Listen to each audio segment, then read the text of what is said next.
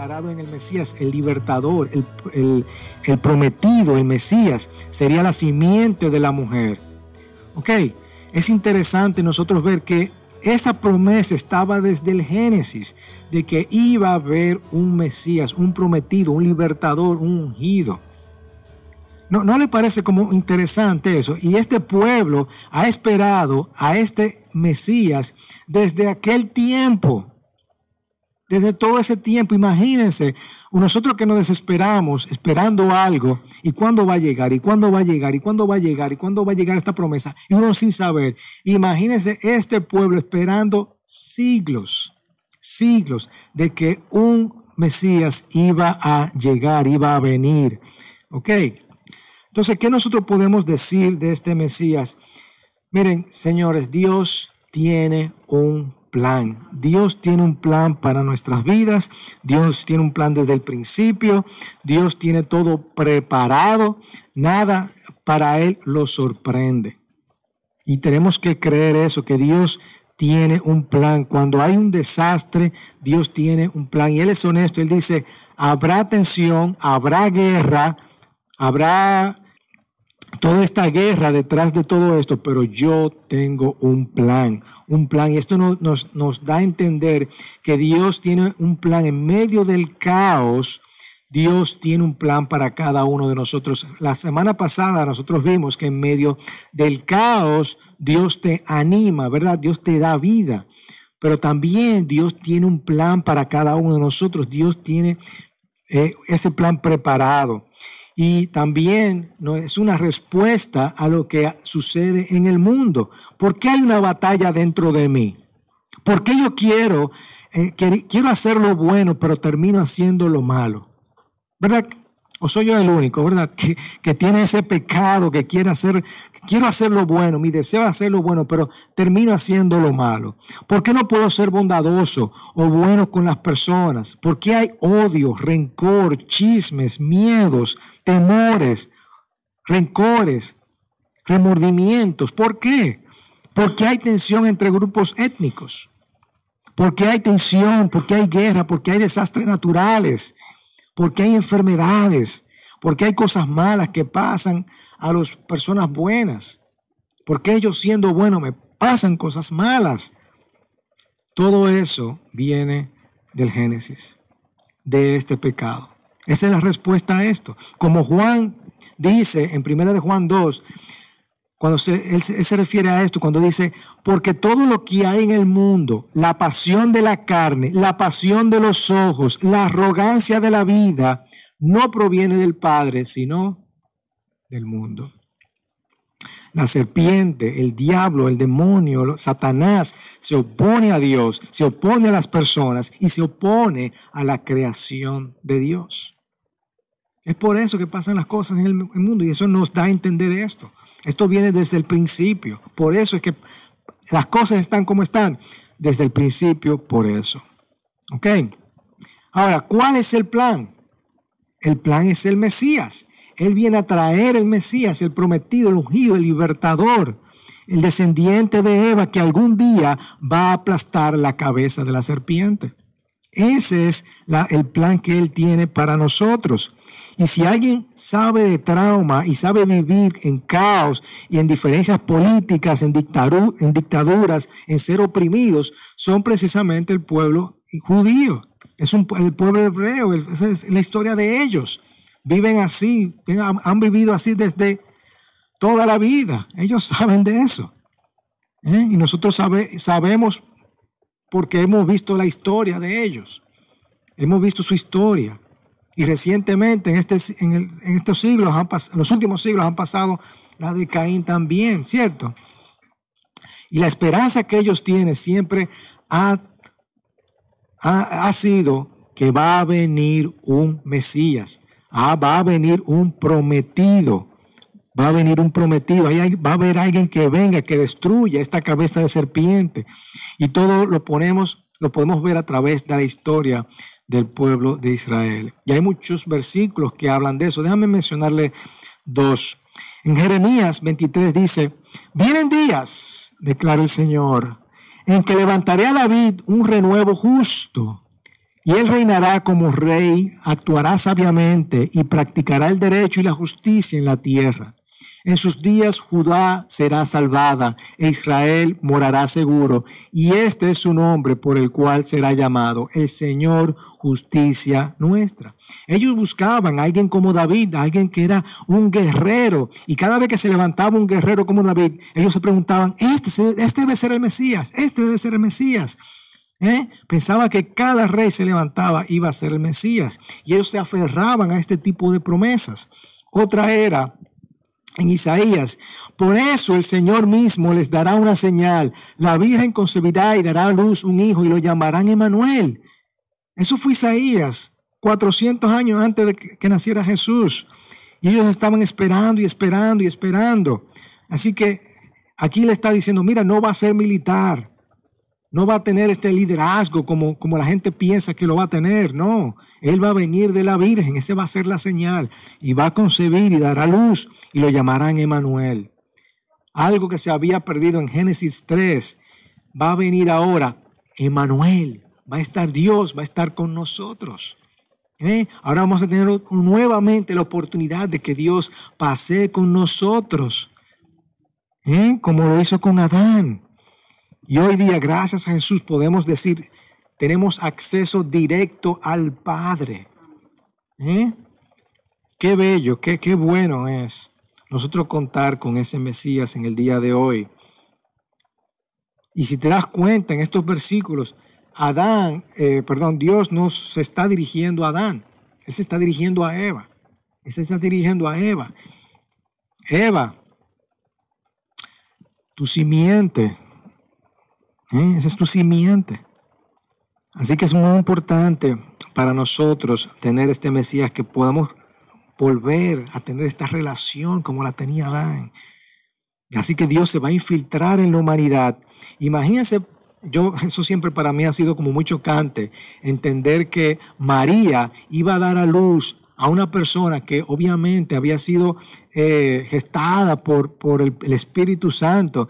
Y ustedes se imaginan a José, ¿qué iba a pensar de María? O sea, tú te imaginas, mira, eh, yo estoy embarazada.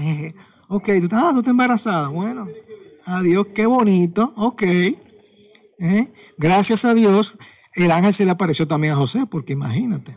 Pero tú te imaginas María hablar con sus padres. Y por eso también ella tuvo que irse y vivir con Elizabeth, porque era una vergüenza. Era vergüenza eso. Pero Dios vino a infiltrarse en esta humanidad. Así que el plan era el Mesías. Ese es el plan, que viniera el Mesías. Lo que necesitábamos no era otro rey, no era otro guerrero, no era otra persona que, que luchara por el pueblo. No, necesitamos una persona que viniera a restaurar nuestros corazones. De eso se trataba. Ese era el plan que tenía Dios para nosotros, restaurar nuestros corazones, ese corazón de odio, de amargura, de tristeza, de temor, de vergüenza, de odio. Todo esto lo vino a restaurar el Señor nuestro Dios. ¿Eh? Lo que necesitamos es esa sanidad interior. No es para conquistar los enemigos, es para conquistar nuestros corazones. El Mesías vino a infiltrarse en esa condición de ser humano y pasó por, lo que nadie ha podido pasar, Él lo pasó. Ser una persona sin ningún tipo de pecado. Desde niño se hizo joven, se hizo adulto y vivió la vida que nadie ha podido vivir. Y todos nosotros hemos sido picados por esa serpiente. Todos nosotros hemos sido picados por esa serpiente que hemos heredado de Adán. Ha habido angustias, odio, peleas entre nosotros. De hecho, eh, nosotros podemos leer en Mateo, en Mateo es bien interesante porque al principio la historia de Navidad de Mateo es contar toda la genealogía de Jesús desde el principio, para que nadie tuviera duda de dónde provino Jesús. Él vino desde allá, vino desde allá. ¿Mm?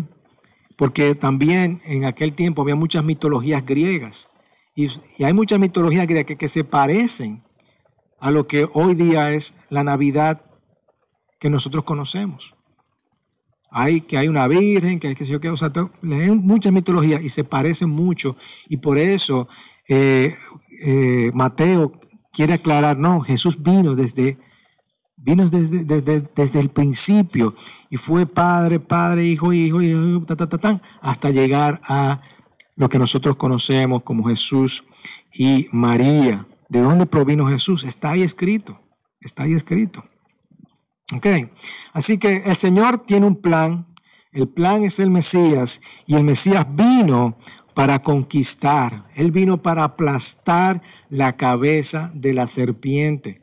Los judíos convencieron a los romanos para que crucificaran a Jesucristo. Jesús fue crucificado en la cruz, pero para ellos hoy día es una derrota. Ir a la cruz era una derrota, era una vergüenza.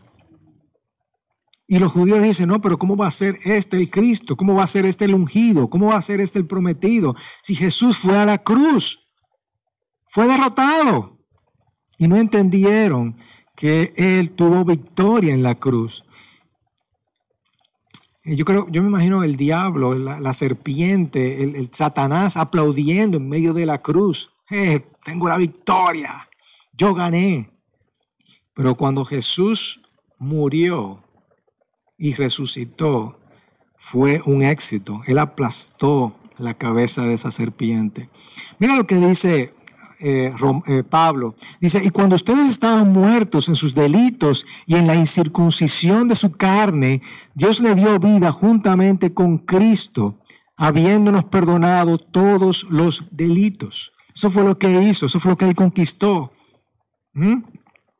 Lo primero es que Él te da vida y lo segundo que Él perdona nuestros pecados.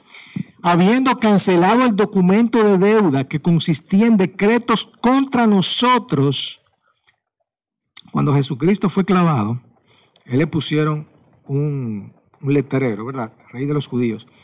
Eh, a, los, a, las personas que, que crucificaban aquel tiempo, generalmente le ponían un letrero diciendo pecador o el, pecado que había cometido, ladrón, adúltero, eh, mentiroso, lo que sea, ¿verdad? Estaba ahí. Y Pablo está diciendo, este documento fue cancelado por esa deuda que nos era adverso y, los, y lo ha quitado del medio clavándolo en la cruz. Él ha borrado lo que está diciendo Pablo, él ha borrado ese documento.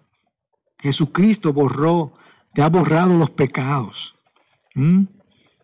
Jesucristo lo, cogió ese letrero y lo pintó de blanco, lo canceló. ¿Quién está en contexto de eso? O sea, eso, eso, es, eso es para dar gloria a Dios. Dios me perdonó. Y habiendo despojado los poderes y las autoridades, hizo de ellos un espectáculo público. Está diciendo, óyeme, ese espectáculo público en la cruz eh, dejó en vergüenza al diablo, triunfando sobre ellos por medio de él. Jesucristo hirió, aplastó, golpeó la cabeza de la serpiente. Por, eso para los judíos esto es dificilísimo de creer, de muy difícil de creer. Así que la guerra que hay entre Dios y yo, Jesucristo, la ha, la ha puesto en paz. Nosotros ya podemos tener acceso al Padre. ¿Cómo lo hizo? Sacrificando su vida aplastando la cabeza de la serpiente por mí. También en, Pablo dice en Romanos, y el Dios de paz aplastará pronto a Satanás debajo de los pies de ustedes. Amén, como Jesucristo lo hizo, ¿verdad? Así que hermanos, Dios tiene un plan. Ese plan es enviar al Mesías.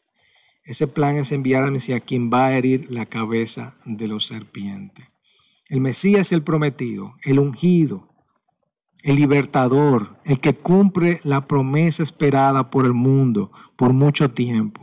Y este Mesías va a restaurar lo que había sido quebrado, quebrantado en la humanidad. Desde el Génesis se habla de esta enemistad entre la serpiente y la humanidad, pero Dios tiene un plan. El plan es el Mesías. El plan es eh, restaurar, de que el Mesías iba a aplastar la cabeza de la serpiente. Vivió una vida perfecta. Y en la cruz, en esa cruz, aplastó la cabeza de la serpiente, perdonando nuestros pecados y dándonos vida. ¿Eh? El Mesías vino para traer sanidad y esperanza a nuestra humanidad.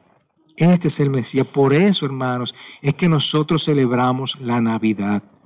Por eso es que nosotros nos reunimos como familia y celebramos a Jesucristo, nuestro Señor Jesús.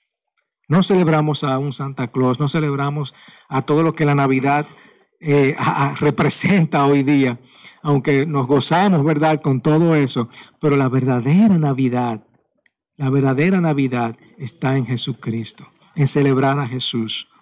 Ok, amén. La semana que viene vamos a ver eh, cómo eh, falsos profetas querían levantarse y decir que yo soy el Mesías. Pero no, vamos a ver eso y se pone más interesante. Así que Jesús es nuestro Mesías eh, que hemos estado esperando, así que vamos a orar y vamos a, confiar y, poner delante de Él que, que Él es nuestro único Dios y nuestro quien perdona nuestros pecados. Amén. Padre, te damos gracias, Señor. Gracias por tú enviar a tu Hijo para que perdonara nuestros pecados. Aquella persona que los judíos habían estado esperando por mucho tiempo y que lamentablemente no reconocieron, no lo reconocieron en la cruz. Nosotros sí lo reconocemos hoy día, Padre Santo, como nuestro Mesías, nuestro Salvador, que ha venido para restaurar y gracias a Él, gracias a su poder, por, su muerte en la cruz, nosotros podemos ser perdonados, Señor, y delante de ti. Gracias, Padre, por esa obra tan redentora que tú has hecho con nosotros. Te damos gracias, Padre, y te pedimos que tú nos renueves cada día, Señor, y nos haga entender lo importante que es para nosotros. Así como hoy día eh, celebramos la Santa Cena por, por esto, precisamente por esto, Señor. Lo reconocemos día tras día, Señor, y que nosotros en Navidad podamos decir, Señor, tú eres el Mesías tan esperado, el ungido, el prometido, el libertador, Señor, que nos ha perdonado de nuestros pecados. En el nombre de Jesús, amén, amén y amén.